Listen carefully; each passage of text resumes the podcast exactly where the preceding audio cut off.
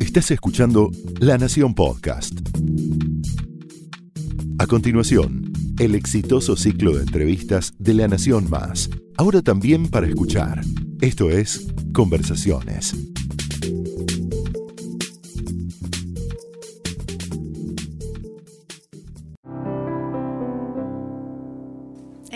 En este espacio dentro de Conversaciones de la Nación, recibimos a mujeres y hombres que con su creatividad nos inspiran. Soy Mariana Arias y hoy recibo a una escritora nacida en Córdoba que se dedicó a la economía y de repente se transformó en una de las escritoras argentinas románticas más leídas desde hace más de 20 años y además con una gran proyección internacional. Sus libros muy documentados y contextualizados en distintos momentos de la historia son esperados por miles y miles de lectoras con ansia y con pasión, casi con la misma pasión, o diría que con la misma pasión con la que ella escribe cada una de esas historias. Bodas de odio, Indias Blancas, El Cuarto Arcano, Me llaman Artemio, Furia, Marlene, Lo que dicen tus ojos, la trilogía Caballo de Fuego, Nacidas, Trilogía del Perdón, son algunas de ellas y hoy está aquí presentando Aquí hay dragones. Esta es la última novela y es el punto de partida para nuestra conversación. Bienvenida, Florencia Bonelli. Gracias, Mariana. Gracias, por haberme invitado. Gracias por estar aquí. Naciste en la provincia de Córdoba y, te convertiste en una contadora y tu vida era una vida en la, ya en Buenos Aires, ¿no? Una vida apacible, quizás bastante rutinaria. Y de pronto aparece en tu vida el árabe, ¿no? Sí. Eh, de Edith Hall, se dice, ¿no? Sí. Se pronuncia así. Sí. Una de las novelas más populares de todos los tiempos, una novela romántica, una, una, novela escrita en 1919. Sí, escandalizó en su época. Que escandalizó en, tu, en su época. ¿Crees en el destino? Sí. ¿Crees que apareció para, para transformar tu vida? Absolutamente. Sí, yo creo que tenemos el destino bastante determinado. Eh, por lo menos así es como se dio mi vida. Eh, encontré ese libro en la casa de mi suegra, era de mi suegra. Eh, por eso yo, yo, digo que estudié ciencias económicas para conocerlo a Miguel, para encontrar el libro en la casa de mi suegra que me hizo escribir. Que de última, cuando yo lo leí ese libro, que me impactó de tal modo que yo decía, yo quiero escribir algo que impacte en la gente como este libro impactó en mí. Uh -huh. Y empezaron a nacer en mí un montón de ideas, de diálogos. Y una noche se lo comenté a Miguel mientras cenábamos, después de haber trabajado todo el día como contadores los dos. Y él me dijo, con su pragmatismo clásico, me dijo, bueno, escribílas. Y así empecé. Escribía de noche, cuando, después de haber vuelto de la oficina. Pero sí creo en el destino absolutamente. Y ese libro que, que brotaba así intensamente desde adentro tuyo es lo que dicen claro, sus ojos. por eso el protagonista se... es árabe. Claro. Estaba tan influenciada. Eh, el árabe del árabe es, un, es del, del desierto del Sahara. Uh -huh. Pero bueno, no importa. Era árabe el protagonista sí. de lo que dicen tus ojos. Es árabe, Kamal, eh, padre del protagonista de la trilogía de Caballo de Fuego. Y, y por eso este, es su nacionalidad, porque yo estaba absolutamente eh, infatuada con este libro, el árabe. ¿no? ¿Y qué fue lo que más te, te impresionó de esa novela y lo, lo que recordás como, como sustancial para, para lo que La pasión, fue? la pasión que había en esa historia. Fíjate que es una historia eh, con un, una tensión sexual en los protagonistas todo el tiempo y no, y no, hay más que dos besos, porque ella lo escribe en la época, plena época victoriana, donde eh, con, era sumamente pacata la sociedad. Y sin embargo había una pasión, una, un, un, era increíble. Y esa magia para escribir eso, ¿no? Me, en aquel momento no era tan consciente de todo esto que te estoy diciendo, era más que lo sentía eh, en las tripas, como digo yo, ¿no es sí. cierto? Pero después, con los años, que llega la sabiduría, entonces uno lo va analizando, ¿no? Uh -huh. Y si era esa cosa de, de, de de que no lo puedes soltar, el libro te tiene completamente cautiva. Bueno, eso le pasa a tus lectoras ahora con tus libros, ¿no? Sí, Bodas de. Odio fue el primer libro publicado, sí. ¿no? Ese, ese, es un libro que habla de la época de Juan Manuel de Rosas sí. en la Argentina, porque, bueno, tiene un contexto histórico muy interesante. También a través de tus novelas uno puede recorrer la historia de distintos lugares. Desde del otro mundo, lugar, sí. Y desde otro lugar a través de estas historias sí. de amor. Y, y, ahí Fiona Malone es una mujer que lo único que quiere es enamorarse. Sí, que en aquella época era una locura. Un poco estoy, me inspiré para ese libro en la historia de Camilo Gorman y en la de Mariquita Sánchez. Uh -huh. Mariquita Sánchez de Thompson, que todos la conocemos como la señora que puso la casa para que se cantara por primera vez el himno, es mucho más que eso. Mariquita eh, la querían casar con un tío viejo, ella tenía 15, el tío tenía 60, pero tenía muchísimo dinero, este tío, el primo hermano del padre creo que era, y ella estaba enamorada de Thompson, y ella se quería casar con Thompson. Entonces le hace juicio a los padres. Era una locura en aquel momento. O sea, luchó por, por su No, no, pero, pero era una cosa que no se podía creer que una mujer le hiciera eso a los padres. Era, uno antes obedecía y obedecía. Hasta no hace tanto fue así. Y es de una vanguardia esa mujer. Y bueno, yo me inspiro en esas dos historias para hacer la, la, mía, ¿no? Bodas de odio. ¿Vos encontrás un género, una forma de escribir, un, digamos, digamos una, un, contexto, ¿no? La historia y las novelas románticas. ¿Cómo, ¿Cómo vas hacia ahí, hacia encontrar esa forma de escritura? Porque era el género que a mí me gustaba leer. Cuando yo empiezo a leer este, romántica era chica, me acuerdo, el primer libro que leí de romántica es Jane Eyre que claro, cuando, cuando Charlotte Bronte lo escribió, para ella era contemporáneo. Para mí ya era de época. Pero después empecé, empecé a leer los libros de que llegaban, eran muy poquitos, que llegaban de Norteamérica, con, siempre cuento con tapas muy feas, porque eran tapas, podríamos decirle, vulgares, porque eran con chicas semidesnudas, de los hombres con músculos. Entonces, el, contenido del libro, que era tan rico, eh, quedaba un poco bastardeado por la tapa los comprábamos igual, los forrábamos y nos íbamos este, a trabajar con el libro y lo leíamos en el subte. Esos libros eran libros que de historia prácticamente, o sea, eran novelas románticas pero con un contenido histórico importantísimo. Yo aprendí mucho más de historia medieval, de, historia de Inglaterra, de, la guerra de secesión, leyendo esas novelas que en cualquier otra parte. Eh, y por eso ese género a mí me encantaba. O sea, yo escribo lo que a mí me gusta leer y, y tomo de todas estas autoras que me nutrieron a mí durante años y años que las he leído, sin saber que algún día yo iba a escribir también. El gran salto fue Indias Blancas, sí. fue, fue como un, salto cualitativo en, cuanto a popularidad, ¿no? También ahí en Indias Blancas hay una serie de descripciones muy eróticas. Sí. ¿no? tengo una por acá que decía, lo desataba, le desataba el cabello espeso que invariablemente llevaba un rodete y que la bañaba la espalda desnuda hacia la cintura, ¿no? La acariciaba el cuerpo con delicadeza y la besaba en los labios. Vamos hasta ahí porque acá estamos en televisión, no vamos a seguir sí. contando. No, porque es bastante suave. ¿Cómo aparece el erotismo así tan fuerte en las novelas? Mira, ese erotismo en las novelas, el árabe, por ejemplo, no lo tiene. En las mías, eh, porque como yo ya leí estas novelas, como te cuento, mayormente este, novelistas norteamericanas o inglesas, yo estaba familiarizada con eso no, no me resultaba una cosa extraña. A mí que se, que se, se alarmen o se sorprendan, digo, bueno, a ver. Pasa que se puso de moda después el erotismo. Sí, pero yo lo vengo escribiendo desde, desde mi primera novela. Sos, casi una pionera, ¿no? Eh, podríamos decir que en Argentina sí, en otros países no.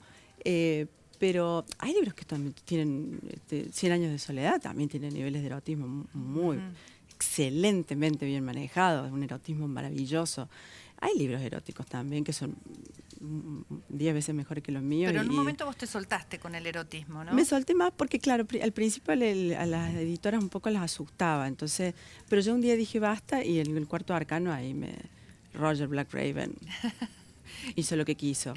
Conmigo, con el libro, con todo. ¿Los personajes aparecen en vos y, y son ellos los que te dominan? Sí, me dominan. Sí ellos hacen lo que quieren. De repente estás escribiendo un diálogo que vos tenías planificado y de repente te decís, pero por, qué está diciendo esto? Si yo quería que dijera otra cosa. Y te das cuenta que fue el personaje el que te fue llevando. Es muy difícil de explicar.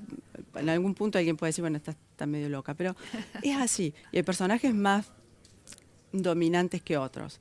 Aitor, por ejemplo, el personaje de la trilogía del perdón, era inmanejable, era un, era un ariano con todas las letras y realmente era, este, no se lo podía domeñar, era una cosa que él hacía lo que quería. En Argentina la, novela romántica e, era de alguna forma, en, antes cuando empezaste a escribir vos... Mal vista. mal vista, ¿no? vos, contás en algunos Yo reportajes que, no era vista. que las mujeres hasta tapaban la, tapa porque les daba vergüenza. Sí, yo misma Fuiste una pionera también de, revolucionar ese mercado, ¿no? Sí, el de de decir, me gusta la romántica y bueno, y la leo, eh, me hace feliz, punto. Porque creo que el, concepto errado del que partimos es que la literatura tiene que ver con una cuestión de la cultura. Sí, sí, la literatura, queridos míos, es para divertir, es para entretener. Esa es la base de la cual yo parto. Para mí un libro, desde que yo era muy chica, es entretenimiento. Para otras personas es aburrimiento, porque esa idea un poco nos fueron inculcando, sobre todo en el secundario, cuando nos hacían leer libros que, que, nos alejaban más todavía de la literatura. Entonces, si nosotros nos gusta leer romántica, porque nos, nos gusta, punto. ¿Por qué este, tiene que ser eso mal visto? Y si es mal visto, bueno, que sea mal visto, ¿no? Bueno, igual la mujer y toda su, mirada, la importancia que le da la mirada de la afuera ya cambió. Cambió, no, no, en los eh, últimos años. Sustancialmente, ¿no? Ya no nos importa mucho lo que nos dicen que tenemos que leer o no. Exactamente, pero en aquel momento sí, claro. cuando yo empecé eh, no existía ningún tipo de, prensa ni de nada. Eh, ¿Había que enfrentarse a los prejuicios de la prensa? Y sí, yo la verdad que nunca me preocupé mucho. Yo siempre puse la mirada en lo que a mí me gustaba escribir, que fuera lo mismo que le gustaba hacer leer a mi lectora. Yo siempre estuve concentrada en la lectora. No, no me fijaba mucho. Lo, primero que no, primero no entraba en el radar de nadie, vamos a ser sinceros. Pero cuando empecé a entrar ya no me preocupaba, porque yo siempre me concentré en mi lectora, porque yo en realidad soy una lectora que escribe, no una escritora. Entonces siempre tuve la concentración puesta en eso. Era lo que a mí me importaba, llegar al corazón de ellas. Y, bueno, eso fue lo que, fui logrando con los años. Y, el cariño que recibí de ellas es inmenso. Bueno, es algo muy particular tu relación con las lectoras. ¿no? Ahora, por ejemplo, en la presentación de esta última novela, que ahora vamos a empezar a tocar el tema y a profundizar sobre ella, tuviste unas colas enormes para que te, para que les firmaras eh, su ejemplar y, empieza esa relación con tus lectoras a través de los mails en una época donde no existían las redes, ¿no? Nada. ¿Cómo fue? En el 2003, cuando publico Marlene, eh, mi esposo me dice, ¿por qué no pones tu mail? Que yo hacía tres años que tenía mail nada más, lo había, lo había abierto en el 2000. ¿Por qué no pones tu mail en la solapa y debajo de tu biografía? Para que te él tiene una idea, él es licenciado en administración de empresas también, entonces tiene una idea muy de marketing, que yo no la tengo. Ponele, me dice, es lindo que te digan lo, que, lo que han sentido, su experiencia. Bueno, y además te deben nutrir de ideas, ¿no? También, de, cosas. Y bueno, la puse y empezaron, empezaron a llegar, a llegar, a llegar, se fue haciendo una cosa increíble y, ese contacto, esa fluidez como de, amistad, ¿no es cierto?, que se estableció entre ellas y yo. Eso se dio muy naturalmente pero porque yo, te digo, les tengo un, respeto, un cariño y un agradecimiento eternos. ¿Cómo, cómo empieza eh, la investigación? ¿no? Porque hay una investigación enorme. Aquí hay dragones, esta última novela, una investigación histórica, un contexto eh, en la guerra de, en Yugoslavia, ¿no? Una guerra que fue súper cruenta y, difícil eh, para el siglo XX, ¿no? Sí, una vergüenza, diría yo para el siglo XX, porque después de haber tenido la guerra, la Segunda Guerra Mundial, eh, bueno, la primera, la Gran Guerra ya fue un, horror. Eh, ya en esa primera Gran Guerra se, ya se usó el gas mostaza, después la Segunda Guerra Mundial con los campos de concentración y esta, esta guerra de Yugoslavia que era como si no hubiésemos aprendido nada. Vuelta, de vuelta a los campos de concentración. De hecho, hay una anécdota lindísima de, Clinton en el 95 inaugurando el Museo del Holocausto en Washington y, estaba dando un discurso, em, un eh, sobreviviente de Auschwitz, y él lo increpa, Clinton, ahí enfrente de todas las cámaras, le dice, ¿qué está pasando, presidente, en Yugoslavia? De vuelta a campos de concentración, de vuelta cometemos el mismo error. Es maravilloso esa interpelación que él hizo. Se me pone la piel de gallina, te lo cuento. y esa fue una, fue una vergüenza. las guerras siempre son una vergüenza, pero esta fue terrible, porque para colmo fue, se le da la palabra guerra, pero en realidad no fue guerra, porque si vos definís guerra, como yo siempre digo, el encuentro de dos ejércitos regulares que luchan dentro de ciertos códigos de la guerra que están dados por las convenciones de Ginebra, las distintas que se han dado a lo largo de los años, eso es una guerra, espantoso. Pero esto no sé qué fue, Mariana. Esto fue una masacre de, una parte de, los de, tus vecinos, porque eran vecinos que de repente hasta el día anterior eran tus amigos, hermanos, te saludabas, ibas a la casa y de repente pasaron a ser enemigos mortales, matrimonios mixtos también, algunos matrimonios mixtos, por supuesto. Bueno, las guerras no tienen, no tienen ninguna eh, ningún asidero. No, eh, tenés que ir a escarbar. Tiene mucha locura, ¿no?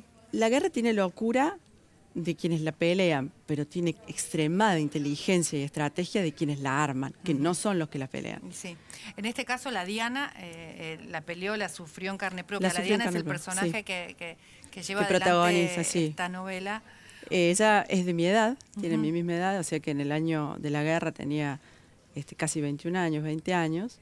Eh, y ella de repente, de vivir una vida absolutamente normal como la que podríamos haber llevado nosotras, eh, eso me impresionaba mucho, ¿no? Que mientras yo estaba en la facultad, ella estaba sufriendo. Yo tenía una vida súper normal, había una chica en un país muy parecido a la Argentina, pues Yugoslavia era parecida a la Argentina, tenía los mismos problemas. Había toda esta chica sufría eh, vejaciones indescriptibles en un campo de concentración en una ciudad de, Bosnia llamada Rogatica. Y mm, eso me impactó mucho investigando, ¿no? Cómo, cómo se daba este evento en el mismo momento en que yo iba completamente despreocupada o preocupada por estupideces a la facu y estaba de novia y salía. Y estas mujeres tenían que afrontar esto, que era una cosa que, no se podía creer. Aquí hay dragones, eh, significa algo que tiene tatuado en su cuerpo la Diana, que significa aquí están, está aquí el peligro. acá está el peligro, que era una antigua este, leyenda que se usaba en los mapas de la cartografía antigua, hic sunt dracones en latín, que indicaba ciertas partes, o hic sunt leones también se usaba, que indicaba ciertas partes donde estaban inexploradas o se sabía de peligros. Entonces ella, cuando ve el mapa de, Bosnia, dice, ahí están los dragones que me, que me hicieron pasar por esta pesadilla. Entonces el libro está como en dos tiempos, ¿no? Un poco conocemos lo que la Diana vivió durante la guerra, que fue del 92 al 95, y por el otro lado, cómo se prepara ella para matar a estos dragones. ¿Cómo se convierte en una mujer preparada para matar? Una máquina de matar. es eso. Y que tiene un gran dolor eh, adentro en, su historia. Vos decís, eh, rescatás en una de las primeras páginas una frase de Emily Dickinson que dice, hacia un corazón roto ningún corazón puede ir sin la alta prerrogativa de haber sufrido igualmente. ¿no? ¿Vos sentís que, que pudiste comprender ese sufrimiento? ¿Alguna vez sufriste? No, tanto? no. nada, pero por favor, he sido siempre bendecida y, siempre tan amada y protegida y realmente en este país eh, no, hemos, no hemos vivido horrores como eso. O sea, se han vivido eh, horrores, pero no, no, no, no al nivel tan generalizado como esto. Em, pero lo que yo entendí cuando yo vi esa frase de Emily Dickinson, que es una mujer extraordinaria si uno lee su vida, pero bueno, leí esa frase y dije, a la Diana la tiene que ayudar a sanar a alguien que haya vivido o haya pasado por, por, una, por una cosa traumática, una situación traumática como la de ella. Tiene que entender ese dolor, hay que entender ese dolor. Es de una profundidad que es un dolor sordo que no te deja, bueno, ella tiene una fobia, ¿no? Esta fobia de que no puede ser tocada. Imagínate lo que significa eso. Eh, también eh, em, empieza a escribir un diario, ¿no? Que, que le regalan y este diario esta, esta, digamos, esta acción de empezar a escribir de alguna forma la empieza a aliviar, ¿no? La empieza a liberar, porque empieza a contar allí su historia en un, en un contexto muy privado. De alguna forma yo me imaginaba que quizás para vos también la escritura es una forma de liberación, ¿no? para todas las mujeres. Es catarsis. Puede llegar a serlo. Sí, es sanador, absolutamente. Eh, no sé por qué esta acción de, incluso si no contas exactamente lo que te pasó a vos, sino que lo disfrazas a través de una ficción, incluso así me parece más todavía, más sanador todavía, porque es como que vos te convertís en el Dios creador de un microcosmos y, te da muchísimo poder eso. A mí me, la escritura me... Es lo único, la escritura y la lectura son las dos únicas cosas que a mí me hacen olvidar de todo, de todo, de los problemas que sean. Eh, por eso han sido tanto escribir y leer. Eh, había aprendido a los golpes que nacer con una vagina se interpretaba como signo de debilidad expuesto a los deseos del hombre. ¿no? una frase que, bueno, que, que, nosotras las mujeres comprendemos muy bien. ¿Cómo vivís esta, esta, transformación que, que, está teniendo la mujer hoy, que ya no calla, que ya dice lo que le molesta, que pone límites? Me parece maravilloso. Este, esta, esta, esta valentía, ¿no? Hay que tener coraje. Eh, el coraje no es la ausencia del miedo, simplemente, eh, justamente es teniendo miedo enfrentarlo.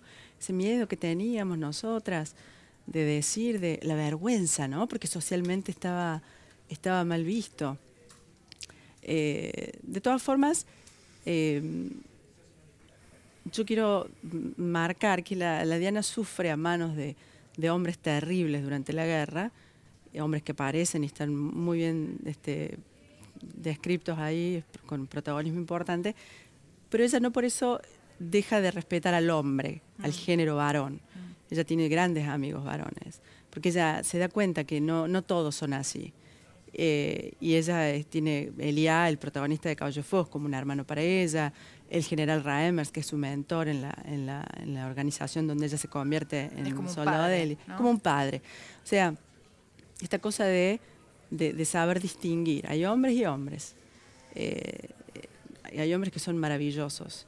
Y, pero sí. Mm, bueno, ella, ella lo dice, ¿no? ¿No? Te, eh, excepcional y generoso es el hombre que lo reconoce, ¿no? Que, se lo dice al general Raemers, sí. Eh, porque obviamente vivimos metidos en una cultura extremadamente machista y, y, yo creo que en realidad el hombre siempre le ha tenido miedo a la mujer. Porque somos lo más importante, Mariana. No, en serio. Sí, no, es, interesante lo que es. Somos lo más importante, somos la estructura de, de, la sociedad. Por eso nos atacan cruelmente durante las guerras. Ahora, la, la, violación en masa en las guerras es un arma que ellos tienen. Porque si vos atacas a la mujer, si vos la, fíjate que no es que las masacran y no, es que las matan a todas, sino que las dejan mutiladas, las violan. Es como que saben que dañando a la mujer dañas el cimiento de la sociedad. Somos las madres. Eso es muy fuerte. Ellos no. Ese poder que tenemos nosotros, eh, ellos le tienen miedo siempre y lo han sabido siempre. Y, pero hay otros hombres que no, otros hombres que lo admiran y, y nos, admiran, nos admiran eso. Y, que lo toman también, que lo saben, lo, saben, valorar, exactamente. Y además nosotras, eh, en realidad recién ahora estamos tomando esta posición, porque no es, no, no es natural en la mujer ir al, enfrentamiento. Nosotros somos de Venus, ellos son de Marte. Marte, dios de la guerra, Venus, diosa del amor. Es muy claro eso. Recién ahora, ya por un hartazgo, creo, de basta, estamos tomando esta, esta posición de, de combate. Pero si no, no es natural en la mujer eso. La mujer es, una, es un ser más de, de, la paz. Hay uno de los personajes que en la novela La Diana le da un amuleto, ¿no? Nanuk, Namuk es. Nanuk, el, el, o sea, el, el esquimal, que está mal, dicen no les gusta que le digan esquimales, el, inuit. sí. Esa es la... Bueno, él, le da, él le da un, un, amuleto, un cuerno, ¿no? Para cuando ella vaya a, hacer esta expedición. Sí este trabajo que tiene que hacer, que es casi enfrentarse a la muerte, ¿no? Sí, totalmente. Eh, Enfrentar el tráfico de humanos. ¿vos, crees que, no existe la magia? ¿no? Te pregunto a vos, ¿vos crees que existe... ¿La magia? La magia y esas cosas así que, son casualidades y que a veces no lo son Todo es magia. Vos sos magia, yo soy magia. ¿Qué hacemos acá? ¿Cómo es que, cómo es que el ser humano viene al mundo? ¿Por qué venimos al mundo? ¿Qué, explicación hay? Que porque los médicos nos pueden explicar cómo es que se engendra un ser humano. Sí, sí, bueno, el espermatozoide, pero, pero ¿por qué se da esa magia? Eso es lo que tenemos que ver. Todo es magia, decía Einstein. Todo es magia. Y, es muy interesante porque Nanu, que es un hombre muy mundano, tiene una hermana que es bióloga molecular, o sea, científica, que entiende también que todo es magia, porque cuanto más vas a estudiar lo complejo que es todo esto que nos rodea, más te das cuenta de la magia. Absolutamente creo en la magia. Eh, también hablas y tocas otros temas, ¿no? Como eh, la novela toca el tema del tráfico humano y de esta, esta utilización de los seres humanos. Y, de la mujer sobre todo. de la mujer sobre todo, de esta exposición y los niños también.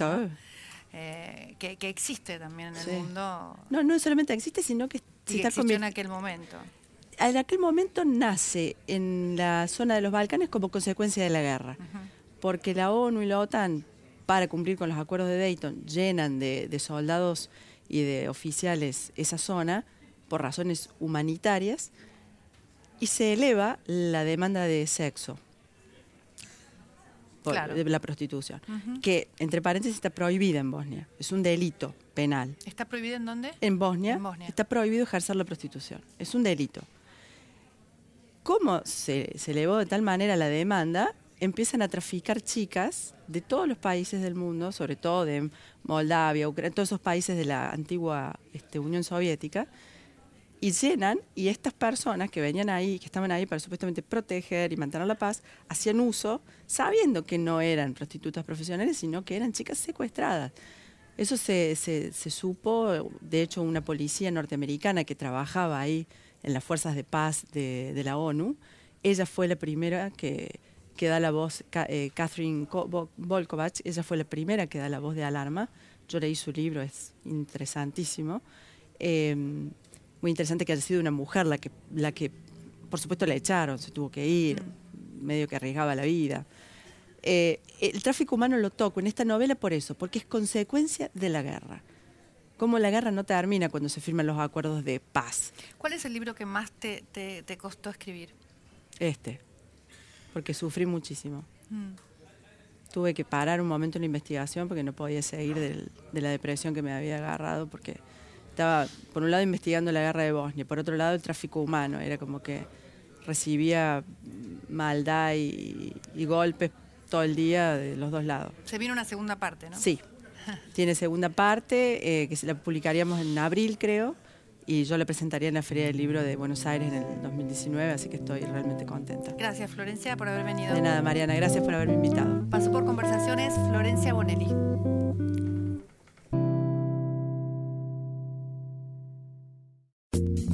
Esto fue Conversaciones, un podcast exclusivo de la Nación. Escucha todos los programas de La Nación Podcast en www.lanacion.com.ar. Suscríbete para no perderte ningún episodio. Estamos en Spotify, Apple Podcast, Google Podcast y en tu reproductor de podcast favorito. Seguí escuchando La Nación Podcast.